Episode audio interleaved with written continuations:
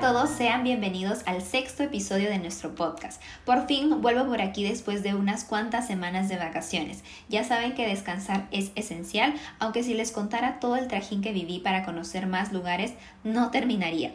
De igual forma, la experiencia fue única y los recuerdos serán maravillosos.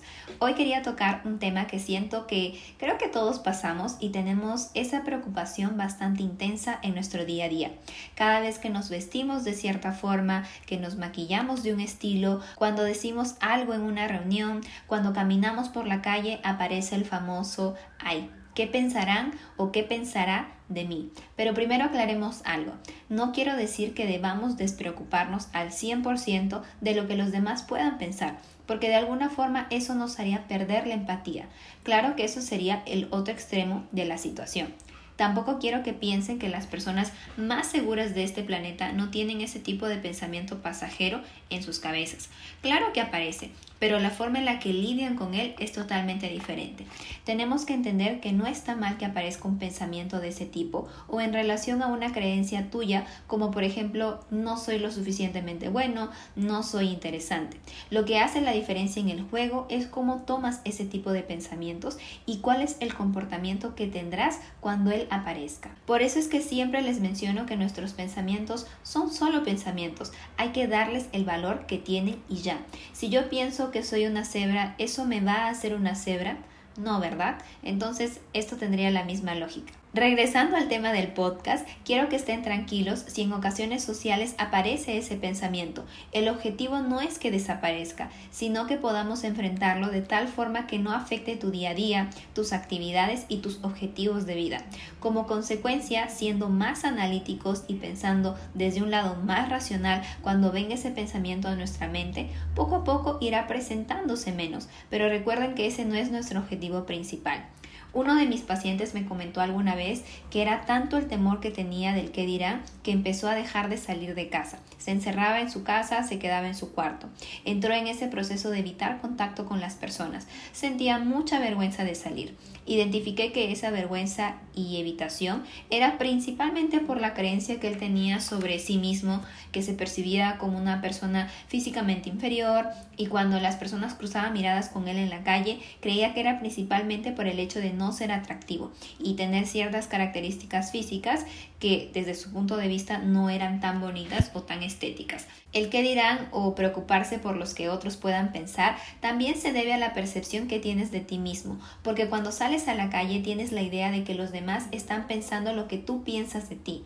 Si ese es tu caso, tenemos que trabajar en tu autoestima, en construirla nuevamente a través de la exposición a ciertas actividades que te crearán más seguridad, a trabajar en tu autoimagen y a clarificar un poco esa escena en donde te colocas como una persona fea, una persona gorda, una persona burra, una persona que se coloca muchos adjetivos peyorativos que día a día te repites sin darte cuenta. Recordemos que esto es un proceso, tengamos claro que llevamos toda una vida pensando de esa forma, así que tómalo con paciencia día a día porque de la noche a la mañana no van a cambiar. En otros casos, el pensamiento del que dirán aparece por ser una persona poco flexible. Una mente rígida quiere que las cosas se den a su forma, no tolera que las cosas sean diferentes a las que fueron estipuladas o creadas como expectativas y en este caso también puede ser por querer seguir lo que la sociedad impone. Esa preocupación termina desgastándolos día a día y no permite que tengan una vida que merece ser vivida.